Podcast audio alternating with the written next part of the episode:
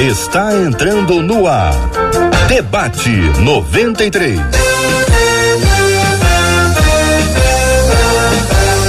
Realização 93 FM. Um oferecimento Pleno News. Notícias de verdade. Apresentação J.R. Vargas. Alô, meu irmão. Alô, minha irmã. Ah, que fala. J.R. Vargas, que a bênção do Senhor repouse sobre a sua vida, sua casa, sua família sobre todos os seus em nome de Jesus. Bom dia, Marcela Bastos. Bom dia, J.R. Vargas. Bom dia aos nossos queridos ouvintes. Como é bom chegarmos juntos ao final de mais uma semana, na certeza de que a boa mão do nosso Deus nos conduziu até aqui. Bom dia para você, ouvinte da 93 FM 93,3. Bom dia para quem nos acompanha pelo aplicativo app da 93 FM. Bom dia para os nossos queridos debatedores dos estúdios da 93 FM, minha gente. Em São Cristóvão, na Barra da Tijuca, aí onde a Raquel está. Que Deus abençoe a vida de cada um de vocês aqui ligados no debate 93, Reverendo Edson Nascimento, pastor Vander Gomes, pastora Raquel Soares. Você interage com a gente aqui, ó, pela página do Facebook da 93 FM. Estamos transmitindo agora com imagens com você. Estamos recebendo você também aqui no canal do YouTube da 93 FM. Seja muito bem-vindo, muito bem-vinda. E você também interage com a gente pelo site da Rádio 93, é rádio93.com.br. E a pastora Raquel está em Brasília, pastora Raquel, muito bem. Bom dia para Brasília também.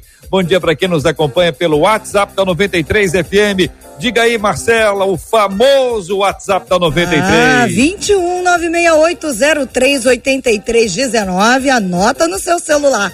21 96803 8319. Muito bem, minha gente. O tema de hoje vai envolver muita gente que é o famoso cabeça dura. Conhece alguém? Você dá um conselho, a pessoa finge que não escuta. Você fala outra vez, a pessoa não escuta. Mas também tem outro que acha que sabe tudo sobre a vida de todo mundo. Quer dar conselho para todo mundo, tem exortação, admoestação para usar termos bíblicos. É um grande conselheiro sobre todos os assuntos para qualquer pessoa. Mas às vezes não olha para sua própria vida, é ou não é, igreja? Vamos tratar sobre esse assunto hoje aqui de cara, com esse pessoal sincero, franco, que dá conselho à vontade, mas também consegue ouvir. Rejeitar ajuda é sinal de uma consciência cauterizada. Que expressão é essa, gente? O que, é uma consciência? O que é consciência cauterizada, pastor Vander? A mente cauterizada é uma armadilha do diabo? É fruto do pecado ou uma negação da própria pessoa, reverendo Edson? Como ser alguém aberto à ajuda e conselhos, pastora Raquel? Por outro lado, como não ser invasivo intrometido, mas cuidadoso e zeloso? Tem que ter muita sabedoria para lidar com esse assunto, não é, minha gente? Então, por isso que os nossos debatedores foram escolhidos a dedo para estarem com a gente hoje. Eu começo ouvindo o querido pastor Vander. Pastor Vander, bom dia, bem-vindo. Consciência ou mente cauterizada Dá para explicar um pouquinho, pastor, o que, que é isso para que o nosso ouvinte possa estar na mesma página com a gente? Bom dia, bem-vindo. Bom dia, JR. Bom dia aos nossos queridos debatedores, pessoal que está aí nos ouvindo, os nossos ouvintes de tantos lugares do Brasil e de fora. JR, a cauterização da mente é um processo de sedimentação, de endurecimento do entendimento. É muito importante nós frisarmos isso o entendimento da pessoa fica cauterizado, ele fica estagnado, ele fica endurecido. Então ele não consegue receber informações novas, ele não consegue raciocinar por um outro prisma, ele não consegue ter uma outra ótica. E isso é um perigo. E muitas vezes essa cauterização pode ser fruto e consequência do orgulho, do afastamento de Deus e usado de maneira potencial pelas forças malignas. Então, essa cauterização é um assunto muito sério. A Bíblia fala muito sobre isso, dá muitos exemplos de pessoas com mentes cauterizadas em que Deus não pôde atuar, não que não tivesse poder, não que não tivesse força, mas Deus trabalha também com o nosso arbítrio, Deus trabalha também com os nossos movimentos. e muitas vezes a obra de Deus, a vida das pessoas, elas paralisam por causa de uma desobediência, em consequência a mentes cauterizadas que são potencializadas pelo inferno. Nós temos que ter muito cuidado com isso. Reverendo Edson Nascimento, bom dia, querido, bem-vindo. O senhor concorda? Bom dia, JR. Eu concordo. É, uma questão que eu acho interessante: um copo cheio, você não pode colocar mais nada, porque ele está cheio. A expressão do orgulho é exatamente isso. Uma pessoa que se acha cheia de si e aí ela não pode ser colocado mais nada e talvez isso seja a cauterização da mente. Mas o que é importante a gente entender é que nós precisamos nos esvaziar de nós mesmos. Somente quando nós nos esvaziamos de nós mesmos é que nós conseguimos nos encher de Deus.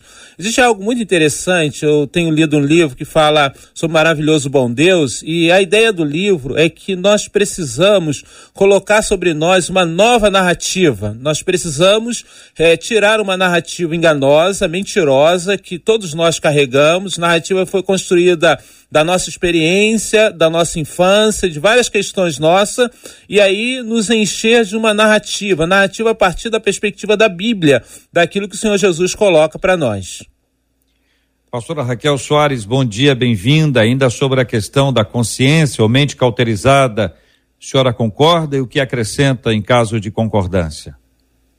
Bom dia a todos, é uma alegria estar aqui com vocês mais uma vez. Eu concordo sim com o que o pastor e o reverendo é, brilhantou aí, mas eu também me coloco pensando no lugar da pessoa que ela, é, muitas das vezes, ela foi levada a esse nível de cauterização por conta de problemas mal resolvidos e conselhos mal dados que foi de uma forma ferindo e a pessoa ela foi naturalmente é, é, se fechando, né? Existe sim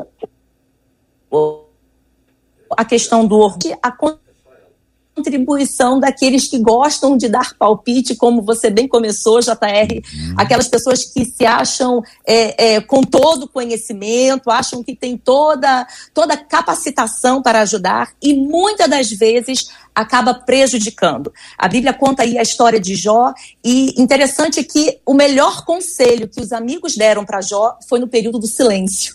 Então, às vezes a gente acaba é, alimentando uma mente cauterizada por falar a coisa errada é, no momento errado, não observando o que Deus quer traduzir para aquela pessoa, né? Então, existem os dois lados da moeda. Muito bem, é, caminhamos até aqui pensando na possibilidade do orgulho, que é algo complexo demais, a pessoa não consegue ouvir porque ela só se escuta e só acha ou acha que ela mesma já basta ali ou já se basta a gente sabe que orgulho é pecado e pecado gera esse embotamento, né? A pessoa fica surda, fica cega, ela não consegue pensar em absolutamente nada. A segunda pergunta que foi apresentada foi: a mente cauterizada é uma armadilha do diabo?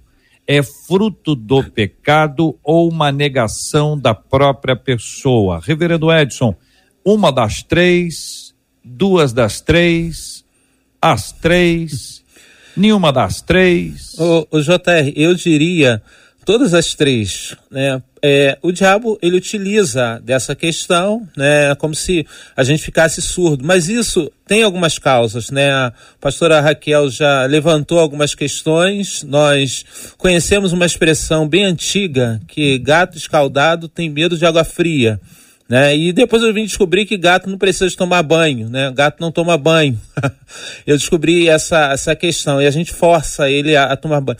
Ah, as pessoas, às vezes, elas não sabem a coisa boa que é elas receberem determinado conselho. Por exemplo, se a gente for ensinar uma criança que ela está fora da idade de andar, que andar é bom, que ela precisa ficar ereta para que ela possa alcançar outras coisas, a gente vai, na realidade, é, falar praticamente com ninguém, porque a criança ela não consegue entender essa, essa questão.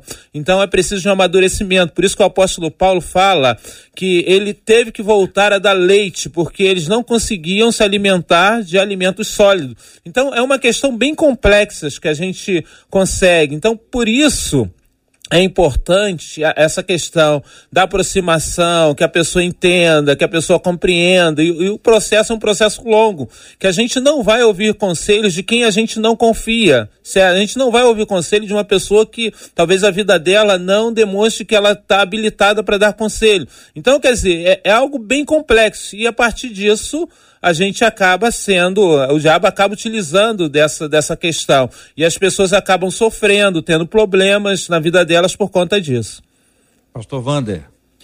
JR, eu concordo com o pastor Edson e também acho que as três coisas influenciam na mente cauterizada. Porém, há um texto na, no livro de Tiago que diz que Deus resiste à soberba, mas dá graça ao humilde antes da ação satânica, porque Satanás, ele atua nas brechas que nós deixamos, existe a questão da volição, do arbítrio, da escolha. E muitas vezes o pecado gera essa brecha.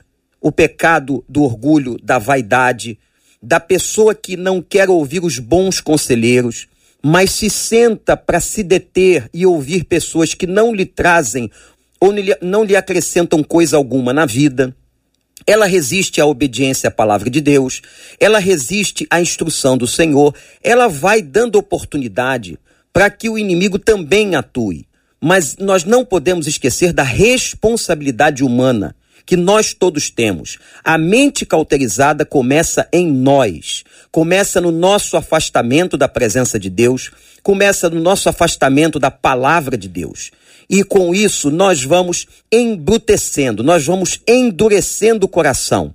E aí criamos uma barreira muito grande para que a boa palavra de Deus chegue ao coração e nós sejamos sensíveis a esta palavra. E nesse momento, o diabo ainda vem fazer reforço, atua e vem, vem, vem acontecendo e vai acontecendo outras coisas. Agora eu quero chamar a atenção de um detalhe, JR.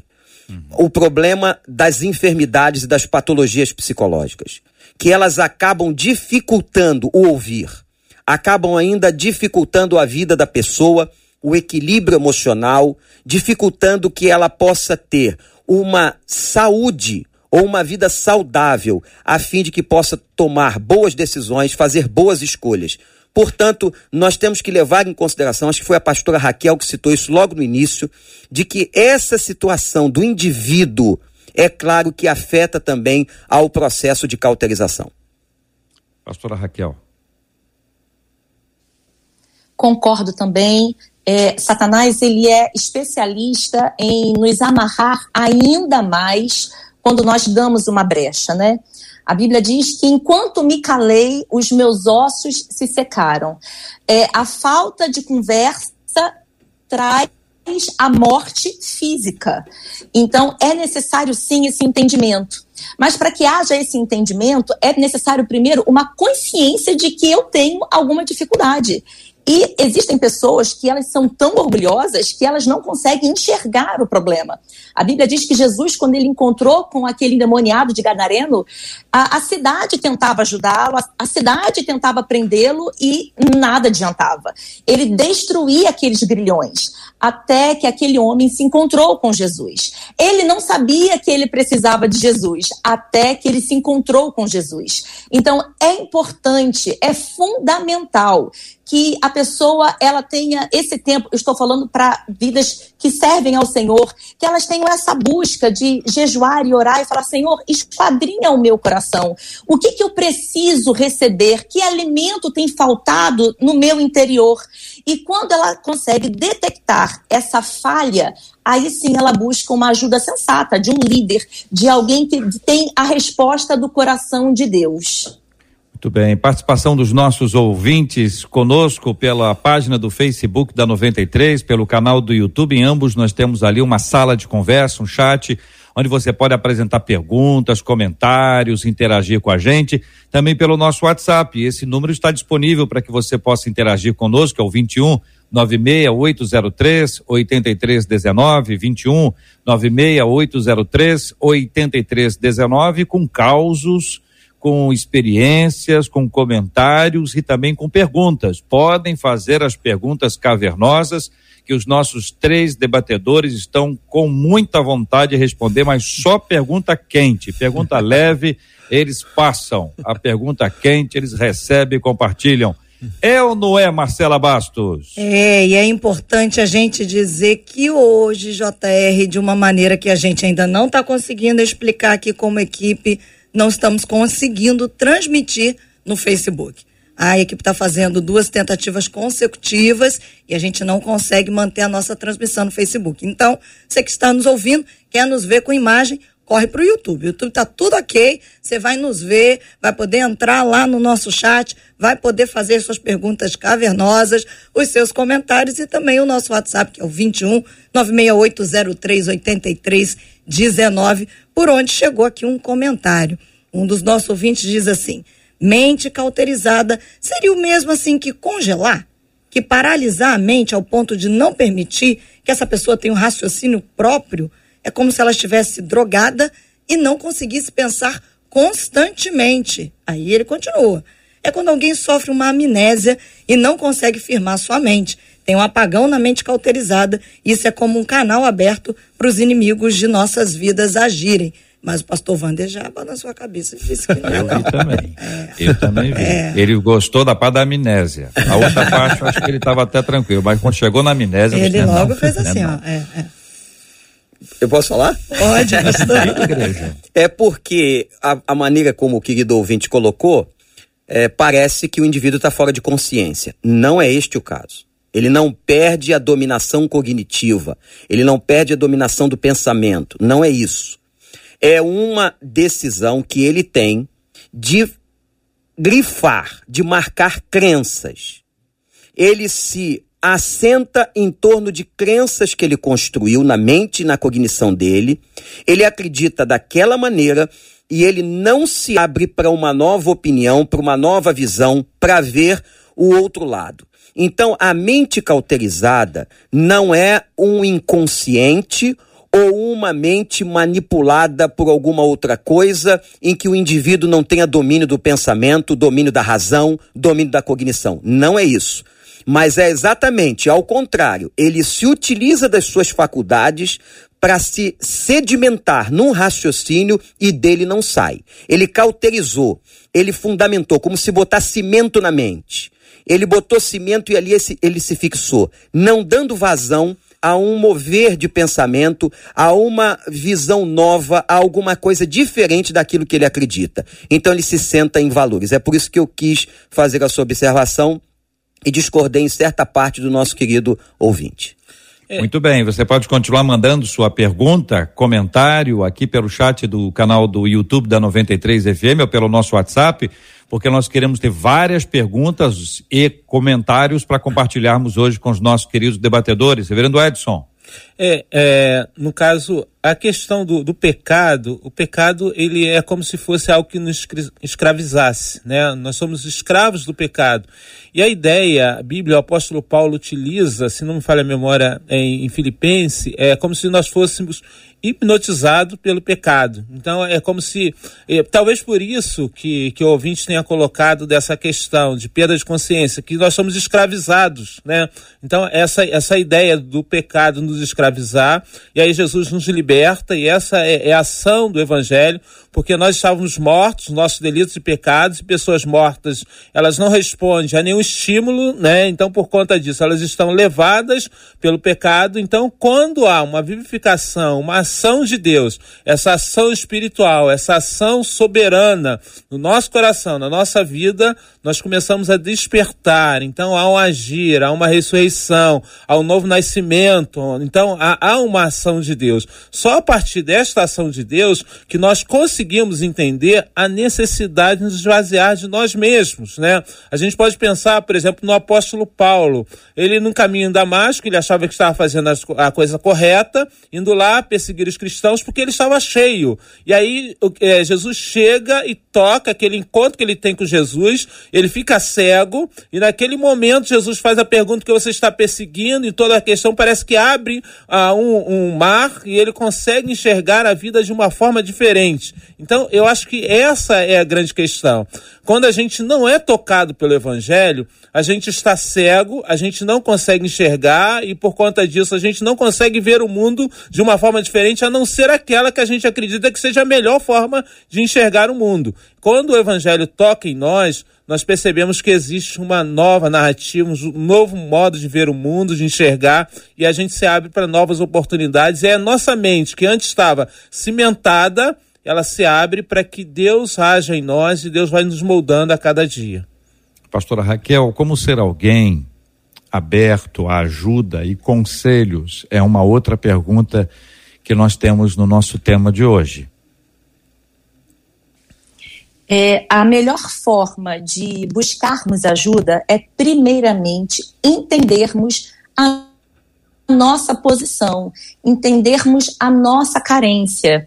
É, quando esse ouvinte ele comenta sobre é, a pessoa ela não enxerga, ela não entende, isso às vezes traz até, JR, uma brecha para se justificar.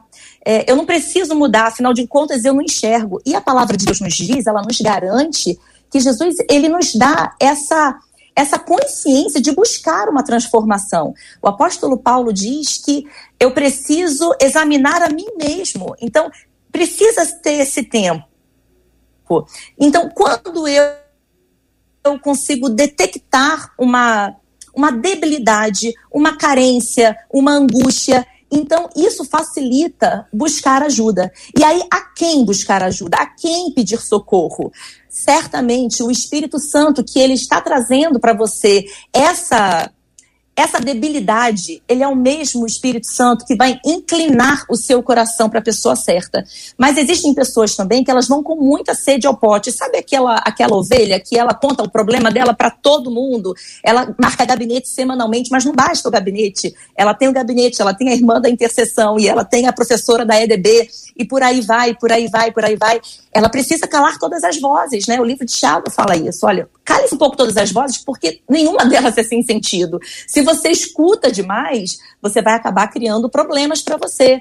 Então, é importante, em primeiro lugar, que buscam ao Senhor é importante essa autoanálise. Senhor, onde eu preciso de ajuda? Senhor, qual é a área da minha vida que ainda está travada? Qual é a área da minha vida que ainda está, ainda está com aquela crosta que eu não consigo romper? Me inclina, me mostra a pessoa, o líder que vai me ajudar nesse processo. O Senhor, ele coloca homens e mulheres de Deus em nossas vidas para nos ajudar. Mas essa consciência, essa renovação de mente né? Eu preciso de ajuda e eu creio que o Senhor vai trazer é, a resposta através de alguém. Muito bem. Meninos, a Bíblia nos desafia a ouvir, né? Temos conselheiros. Tem, diz até que a gente tem que ser pronto para ouvir. Também fala que é negócio de conselho dos ímpios, a gente tem que pular fora. Então a gente precisa identificar quem são as pessoas, como é que elas funcionam, antes de nós começarmos a ouvir. É por aí? E qual é o processo que a gente pode desenvolver para saber a quem nós podemos ouvir? Quem se isola, diz Provérbios, busca seus próprios interesses. Quem se isola fica cada vez mais egoísta. Então é óbvio que nós temos, nós somos gregários, nós temos que buscar pessoas para nos relacionarmos. Mas você foi muito bem, JR, nessa citação, e a Bíblia é muito clara. Nós temos que saber a quem buscar. Não adianta eu querer usar uma pessoa, buscar numa pessoa que tem uma mente com valores completamente diferentes, uma mente cujo inimigo tem instrumentalizado de tantas formas. Eu buscar conselho para minha vida. Eu me assentar com ele ou com ela para ouvir o que tem a me, a, a me acrescentar. Eu tenho que buscar pessoas de Deus. E eu tenho falado muito isso. Busque pessoas de Deus melhores que você. Eu tenho que buscar pessoas melhores do que eu para que eu possa me aconselhar, para que eu possa direcionar os meus caminhos. Eu tenho que ouvir gente que tem a palavra de Deus na boca, gente que tem a mente de Cristo, que pense naqueles valores que nós acreditamos na Escritura. Ora, eu sou crente. Eu digo que Jesus Cristo é meu Senhor. Eu estou na igreja e vou ouvir como meu conselheiro ou como minha conselheira pessoas que não têm essa mente, que não têm esses valores, vai dar ruim, JR. Não vai funcionar, a coisa não vai bem. Então eu tenho que buscar pessoas porque sou gregário, nós vivemos em comunidade, nós precisamos dos conselhos. Provérbios é cheio de textos que fala que na multidão dos conselhos a gente encontra sabedoria. Agora, eu tenho que buscar gente que vale a pena, gente que me acrescente, gente espiritualmente melhor do que nós, para poder nos influenciar. E outra, ao ouvirmos o conselho, obedecê-los, seguir, porque não adianta eu centrar com gente boa, ouvir coisas e não seguir coisa alguma, seguir o meu próprio coração, meu próprio caminho, eu continuarei crente, mas cauterizado. É, JR, uma questão que é importante, a gente precisa ouvir pessoas, a vida cristã, a gente não consegue viver sozinho, a gente precisa de pessoas que estejam conosco, nos ajudando, por isso o discipulado, ele é muito importante, né? Nós precisamos de uma caminhada, de pessoas que estejam conosco, nos ouvindo, a gente precisa prestar conta daquilo que a gente está fazendo na vida cristã e foram, os três anos de Jesus foram gastos de forma mais incisiva com, com aqueles discípulos que estavam com ele, né? Jesus foi bem intenso com eles durante os três anos. A gente precisa também ouvir a palavra de Deus. A gente precisa dedicar tempo para que a gente leia a palavra de Deus, porque a palavra de Deus ela vai dar orientações para a gente. Não existe conflito que a gente passe hoje que não esteja registrado na palavra do Senhor e que ela não aponte para a gente uma direção. Então a gente precisa se basear nessa questão e ter um tempo de oração com Deus. Nós vemos um tempo tão agitado, tão corrido, que as decisões mais ruins que a gente toma são aquelas decisões que a gente toma na pressa, que a gente toma sem pensar, que a gente toma sem parar. Então a gente precisa viver de forma em que a palavra de Deus ela esteja internalizada em nós, de maneira em que as nossas decisões, ainda que sejam as decisões tomadas na pressa, elas sejam decisões tomadas na pressa, mas considerando os princípios que estão estabelecidos na palavra do Senhor. Eu acho que isso é bem importante para nós nesse tempo que nós vivemos. Muito bem, vamos tentar exemplificar isso para que todos os nossos ouvintes possam acompanhar. Tem perguntas, Marcela vem com as perguntas aí. Quais são os princípios que devem reger as nossas decisões? Isso me parece importante. Vamos, por exemplo, aqui, você tem um filho ou uma filha, mas quando você se arruma para sair, você não pega uma roupa do seu filho ou da sua filha. Pelo menos eu espero que não. Se fizer isso, também conta, depois entrega lá mas existe um princípio que está estabelecido. O calçado, quanto você calça, o carro que você usa, você não vai escolher um outro carro, você vai escolher só o seu carro.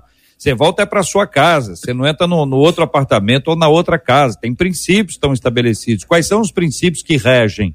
Ou quais são os princípios que devem nos reger? Para os cristãos, são os princípios bíblicos. Mas de vez em quando a pessoa está confusa, é com o princípio bíblico mesmo. Daqui a pouquinho não vou ver isso aqui. Marcela! E aí, Marcela, tem capernosa hoje aí ou tá só com light? Até agora só veio com light. É, mas a turma tá tranquila, mas você falou de filho, de usar roupa de filho. Mas tem mãe aqui dizendo sobre como lidar, segundo ela, com a mente cauterizada dos filhos. Ela diz assim: olha, gente, é, eu sou mãe de dois adolescentes, os quais eu crio sozinha. Eu tento falar com eles, eu tento mostrar, eu tento aconselhar, mas para eles, sempre, tudo que eu falo parece que bate numa mentalidade que é cauterizada e eles não conseguem enxergar. Ela diz: eles são bons filhos, mas não entendem os perigos que os rondam, e aí eu entendo como uma mente cauterizada e não sei o que fazer, diz essa mãe. Ela termina dizendo assim: por favor, gente, me ajude, que eu não sei o que fazer. Pastor Vander, peço ao senhor que nos ajude com a distinção. Se existe isso, semente cauterizada tem uma outra aplicação, se nesse caso é uma coisa de faixa etária, uhum. são as dificuldades de se entender, é o ser humano que se acha super-homem, super-mulher numa determinada fase. E aí, doutor, doutor Vander, pastor, psicólogo? Jota, é, irmãos, a cauterização pode vir a qualquer fase da vida humana, até numa criança. Porém, a adolescência, ela tem essa característica também. O adolescente é super, né? É todo super. Ele é super inteligente, ele é super sabichão, ele sabe todos os caminhos que deve seguir. E é natural que numa fase da adolescência, principalmente a idade de 14, 15, 16 anos, ele fique muito autônomo. Ele acha que ele pode tomar todas as decisões sozinho.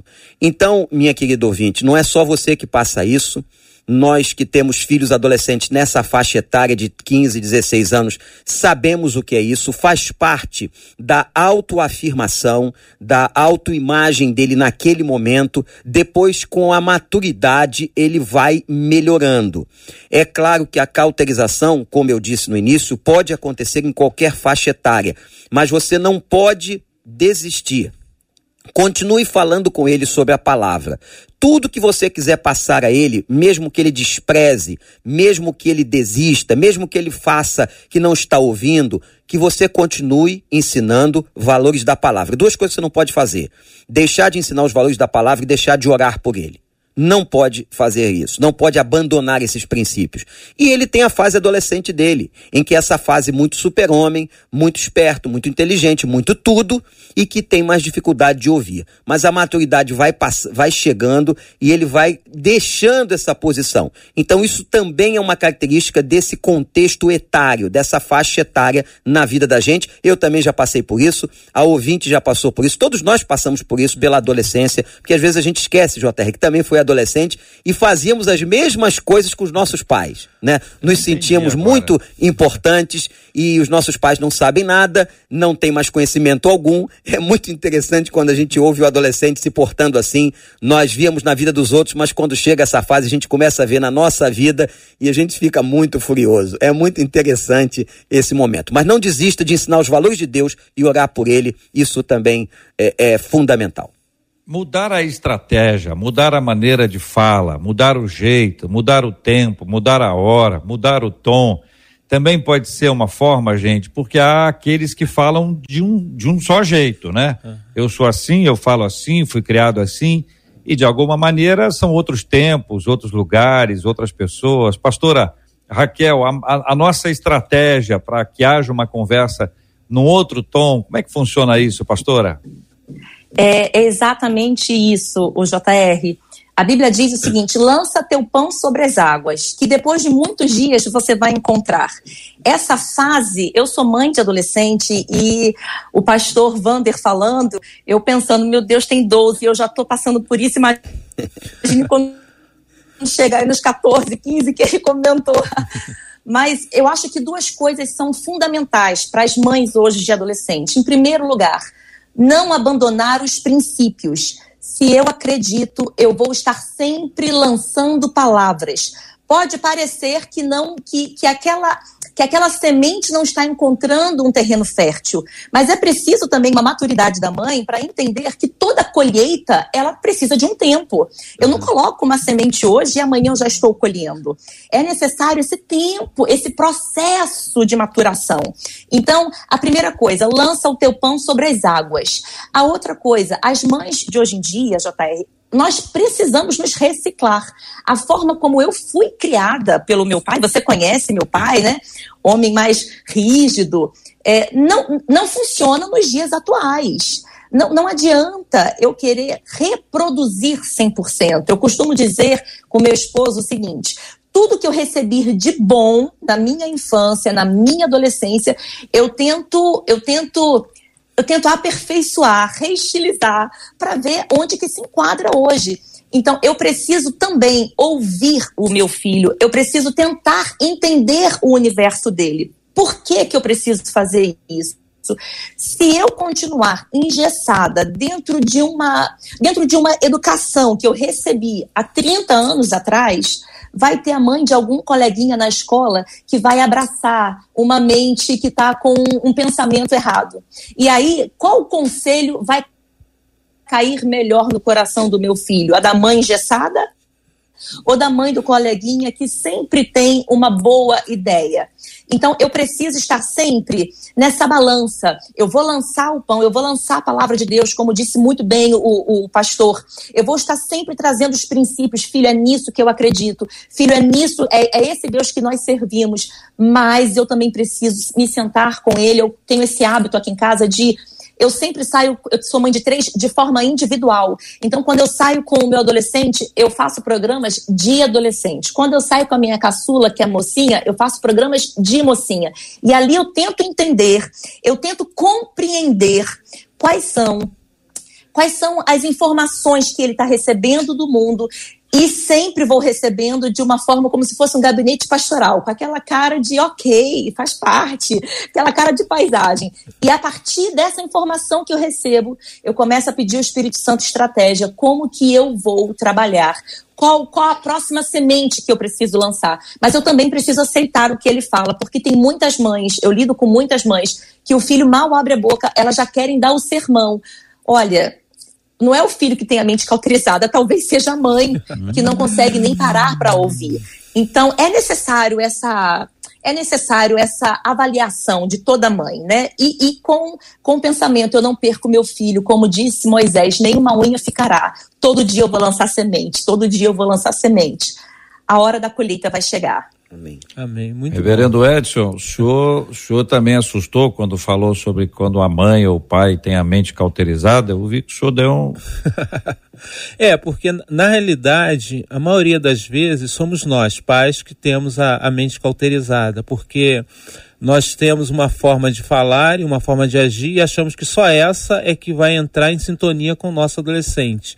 Nós vemos um tempo em que hoje a questão da, da língua, embora a gente fale o mesmo idioma, mas é, é difícil a gente conseguir se comunicar. Então, é, eu não acredito que o adolescente, ele também quer coisas boas para ele. Quando a gente consegue passar, e, e, é, e esse é o nosso desafio, a gente conseguir entrar na sintonia, falar o mesmo idioma, conseguir entrar de forma que ele entenda né? Parece que a gente está falando português, ele está lá entendendo de uma outra forma, porque são outras tribos, né? E talvez esse seria o, o termo ideal. Então, eu acho que nós pais, que somos as pessoas que temos uma experiência, uma vivência maior, somos nós que precisamos descer e chegar e falar da forma que ele entenda, não ele chegar e entender. Ele não vai conseguir compreender. Então nós precisamos ter a calma, conseguir chegar, parar, olhar para ele e fazer as perguntas. Eu acho que eu, eu tenho trabalhado muito isso, eu trabalhei muito com, a, com as minhas filhas, é, essa questão de, de perguntas né, relacionadas aos pressupostos que elas lançavam. É, então, é, aí faz as perguntas e vai respondendo. É isso que você quer para você? É dessa forma que você quer agir? Você vai conseguir chegar lá? Então, quer dizer, tá, foi outro tempo, né? A minha filha mais nova hoje está é, tá com 22 anos, então quer dizer, outro tempo a gente já já viveu. E hoje é diferente. Então o pai ele precisa conseguir entender qual a sintonia, quais são os amigos que ele, que ele tem, como os amigos falam, né, criar, ver esse ambiente. E aí conseguir entrar e conseguir falar com, com o adolescente. Eu acho que esse é o Voltando grande desafio. Diretamente para o nosso tema de hoje, para responder aqui a última questão apresentada pelo nosso ouvinte na tela, tendo a oportunidade de você interagir com a gente aqui, gente, aqui pelo chat do YouTube, onde estamos transmitindo o debate 93 aqui agora. Você pode acompanhar com imagens pelo seu tablet, pelo seu smartphone, pelo seu computador, pelo seu televisor. Muita gente assiste a gente em casa no televisor. Por isso que eu falo e repito, é rádio com cara de TV para ficar assim, ó, mais pertinho de você. E você também interage com a gente pelo nosso WhatsApp, que está aí na tela, para você que está acompanhando a gente, é o 21 96803 8319, 21 96803 8319. Você se considera uma pessoa que escuta quando alguém te traz uma palavra, um conselho, uma admoestação, uma exortação, alguém diz para você: olha, cuidado com isso aí, abre teu olho ou você é uma pessoa assim que ouve isso facilmente, mas conhece gente que não aceita a palavra, a não ser que esteja concordando.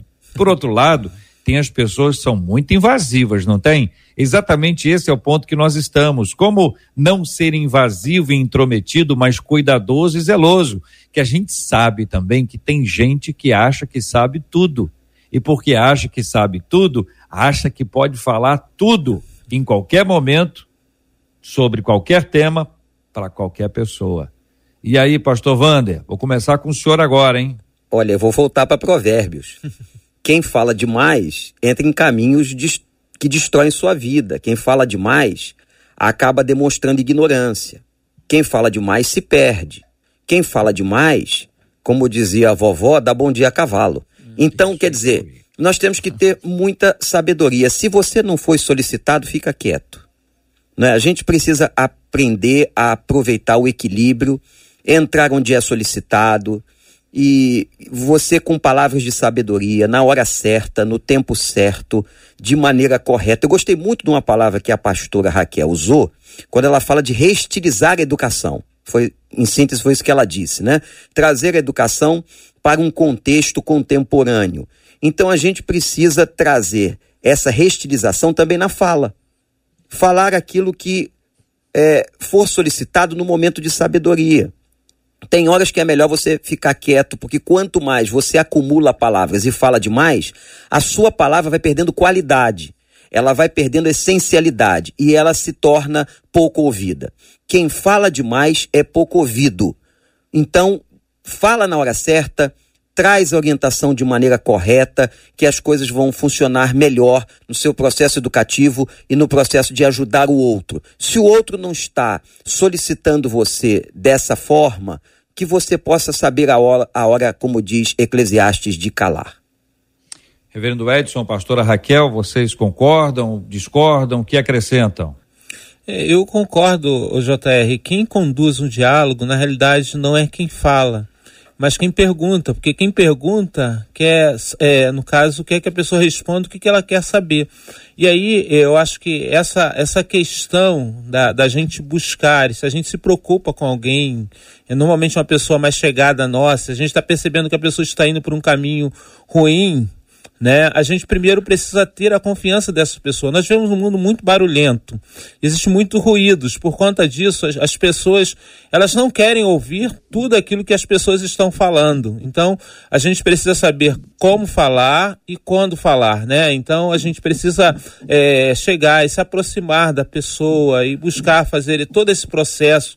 Jesus, é, quando ele pegou os seus doze, né? E Judas traiu, é, ficaram onze mas ele buscava orientá-los e foram situações diversas que eles foram passando, e diante das situações, Jesus ia ensinando, diante da, da vivência, durante esses três anos lá de ministério com seus discípulos. Eu acho que isso é importante a gente, como líder, a gente pensar sobre isso, a gente pensar em fazer com que a pessoa viva o momento que ela, que ela está vivendo e a gente buscar ensinar. Não adianta, por exemplo, ensinar para o meu neto algo que está fora totalmente da idade dele, né?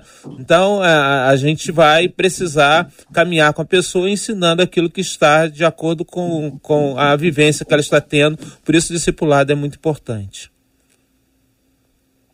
Pastora? De, de acrescentar aqui de uma forma bem bem curta. Quem fala demais, dá conselho demais, certamente ora pouco demais. Porque quando a pessoa ela tem do Espírito Santo alguma, alguma palavra revelada para a vida de alguém, o próprio Senhor vai conectar esses caminhos.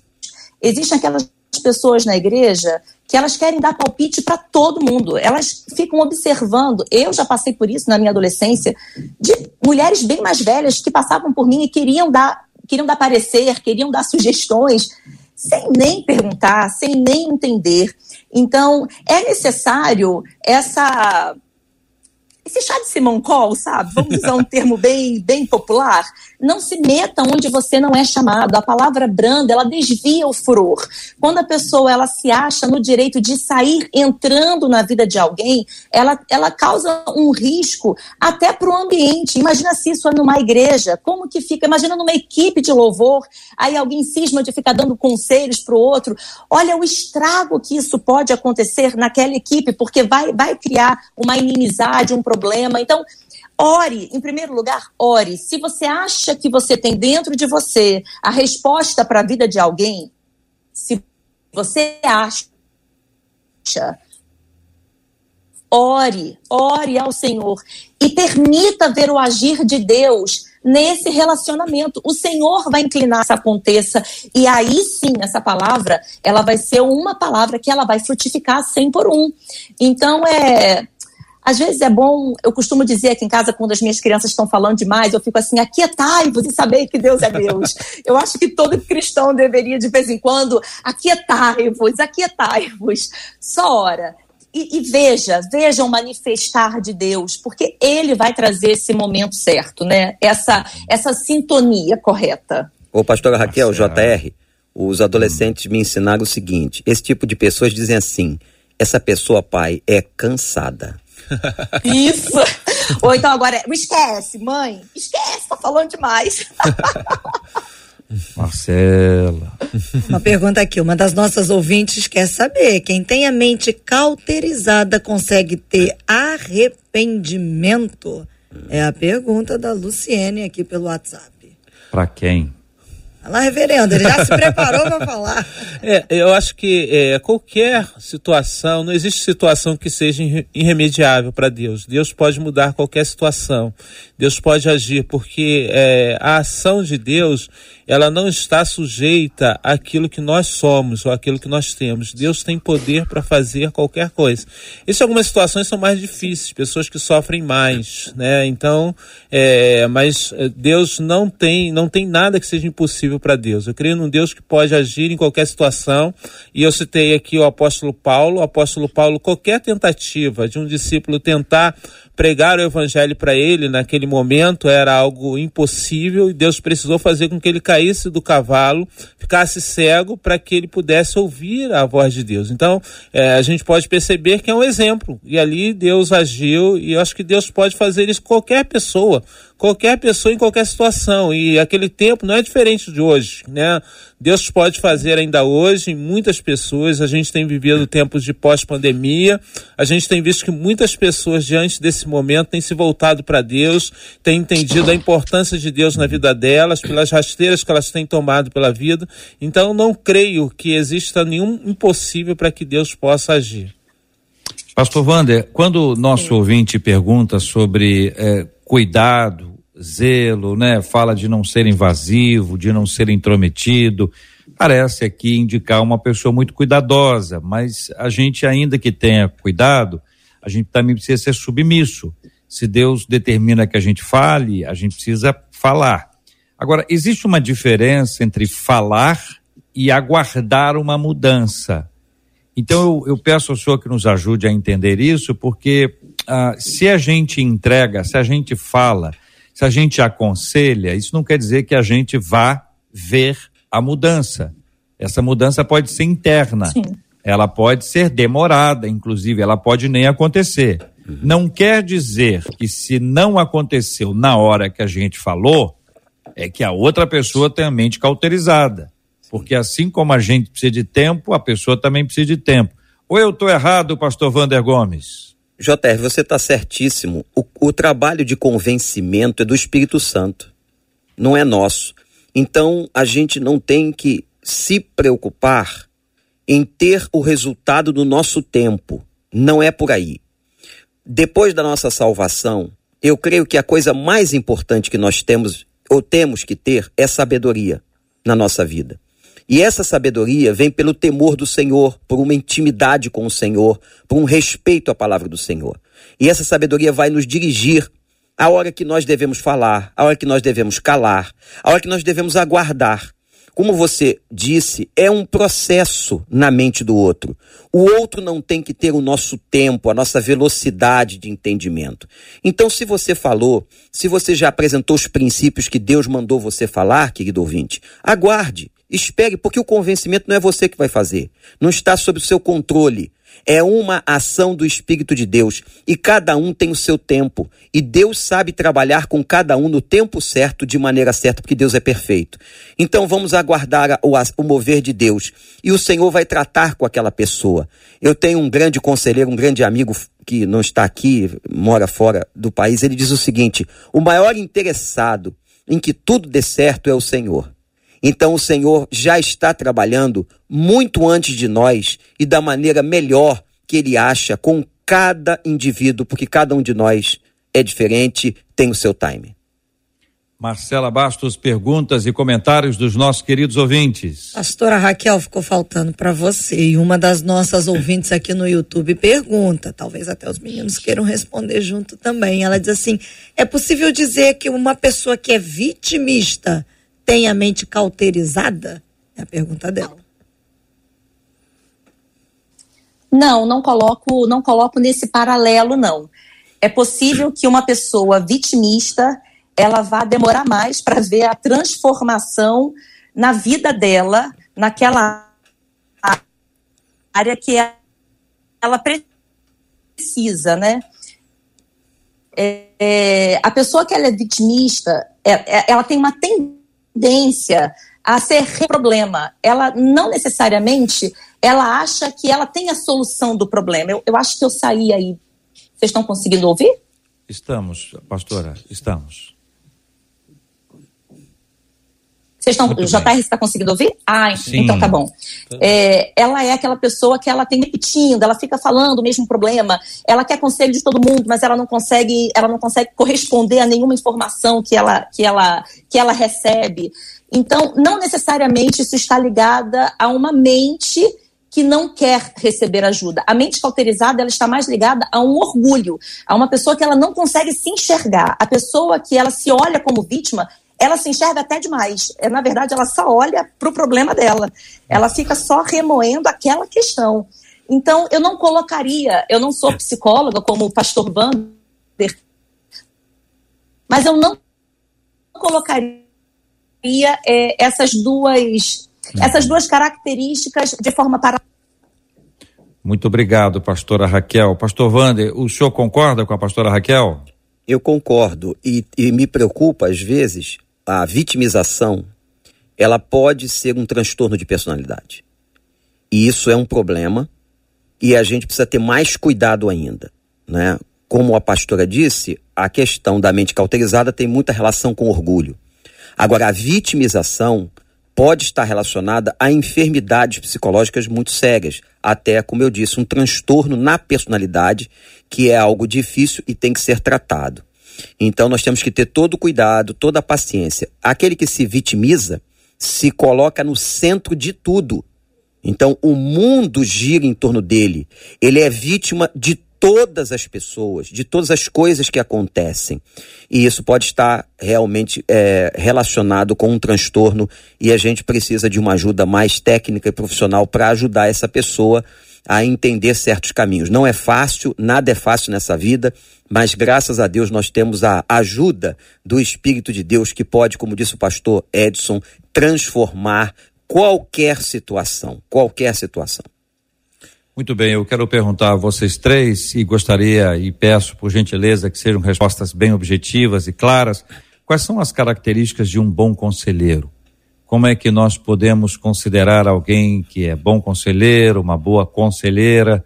Que características que vocês podem destacar? Uma, duas, três, no máximo, cada um de vocês, que vocês entendem que seja assim, olha, a pessoa para aconselhar, que consegue captar a nossa atenção, que consegue capturar nossa, o nosso olhar numa hora em que a gente pode estar meio bravo, que a gente pode estar ouvindo uma coisa que a gente não gosta. Que características são essas, queridos? Por favor, pastor Edson, pastor Wanda e pastora Raquel. É, eu diria que a, a, humildade talvez seja um dos mais fortes e a questão de ser um bom ouvinte, porque é, o grande problema nosso, eu acho que da, na sociedade desse tempo que a gente vive, né, é que a gente ouve muito pouco. E se a gente não ouve, a gente vai aconselhar a respeito de quê se a gente não está ouvindo aquilo que a pessoa está falando? Uhum. Pastor Wander. Eu colocaria também a, a comunhão com Deus, é uma característica de um bom conselheiro. Segundo lugar, a sabedoria, buscar sabedoria naquilo que vai falar. E terceiro, demonstrar que se importa com o outro. Pastora Raquel. Exatamente isso. É essa, essa seria a minha ordem, né? Para eu buscar, primeiramente, alguém que eu sei que tem vida com Deus, que recebe diariamente alimento dos céus. E uma pessoa que, que ela tem esse olhar atento, uma pessoa que sabe observar. A pessoa que sabe observar, ela vai saber a hora certa de falar e a hora certa de calar. E é, se ela tem vida com Deus, ela vai ter a resposta do coração do Pai para entregar. Então, essas, para mim, são as características de um bom conselheiro. Muito bem, então temos aqui que seja ouvinte, que seja humilde, que tenha comunhão vida com Deus, que tenha sabedoria, que demonstre que se importa e que seja uma pessoa observadora. Muito obrigado aos queridos debatedores pela contribuição que vocês nos trazem no debate 93 de hoje. E uma das nossas ouvintes aqui pelo WhatsApp, pastor Vander, disse assim: como sempre, o debate é uma bênção. Recebam todos a minha gratidão. E ela diz assim: como Deus é maravilhoso, como Ele é soberano, como Ele é cuidadoso, porque Ele sabia o quanto eu precisava ouvir o debate de hoje para lidar com os meus filhos, diz essa ouvinte. Obrigada, pastor Wanda. Graças a Deus. Graças a Deus, JR, que Deus possa continuar usando esse debate como canal para edificar centenas e milhares de vidas e também como um ponto de salvação para muitas pessoas. Pastora Raquel, uma outra ouvinte também pelo WhatsApp, dizendo assim: que tema, que debate. Verdadeiramente, Deus está presente. Obrigada, viu, pastora Raquel? Aleluias, eu que agradeço poder estar participando aqui com vocês e abençoando tantos lares. Que o Senhor faça com que esse debate traga um novo tempo para cada vida e para cada pessoa. Pastor Edson, a Maria Ivone aqui no YouTube disse assim, reverendo, uma benção ao debate. Deus abençoe cada um de vocês de maneira infinita. Obrigada, reverendo. Eu que agradeço, muito bom estar aqui. Que Deus abençoe. Gostaria de mandar um abraço para minha igreja, Igreja Presbiteriana Luz. E JR, a gente encerra com os nossos ouvintes. Tem gente aqui perguntando: puxa vida, eu queria saber como é que eu consigo a gravação desse debate que me abençoou tanto. Simples. Já daqui a pouquinho já está disponível no YouTube. É só você pegar, compartilha esse link envia para que possa ser bênção, assim como esse debate e tantos outros ao longo dessa semana, das semanas anteriores, você tem disponível aí hoje especificamente só no YouTube, mas os outros, inclusive, no Facebook. Jota, Marcelo, eu queria fazer uma intervenção rapidinha, porque já está também sendo anunciado na nossa rádio aqui, 93, 7, 8 e 9, semana que vem, o Summit será realizado presencial lá no Recreio. É um treinamento fantástico. Esse ano alcançando meio milhão de líderes ao redor do mundo. Você não pode perder. Liga lá para o Recreio 789. O Summit vai acontecer para eleitores do mais alto nível aqui do Brasil e do exterior. E tem ouvinte dizendo aqui para o senhor, Pastor Vande. Pastor Vande, estamos juntão até o céu. Amém. Tamo juntos. Muito bem. Quero agradecer o carinho dos nossos ouvintes e a fala de cada um deles com a gente no programa de hoje, Marcela. Agradecendo a participação de cada um deles e, e vamos orar, né?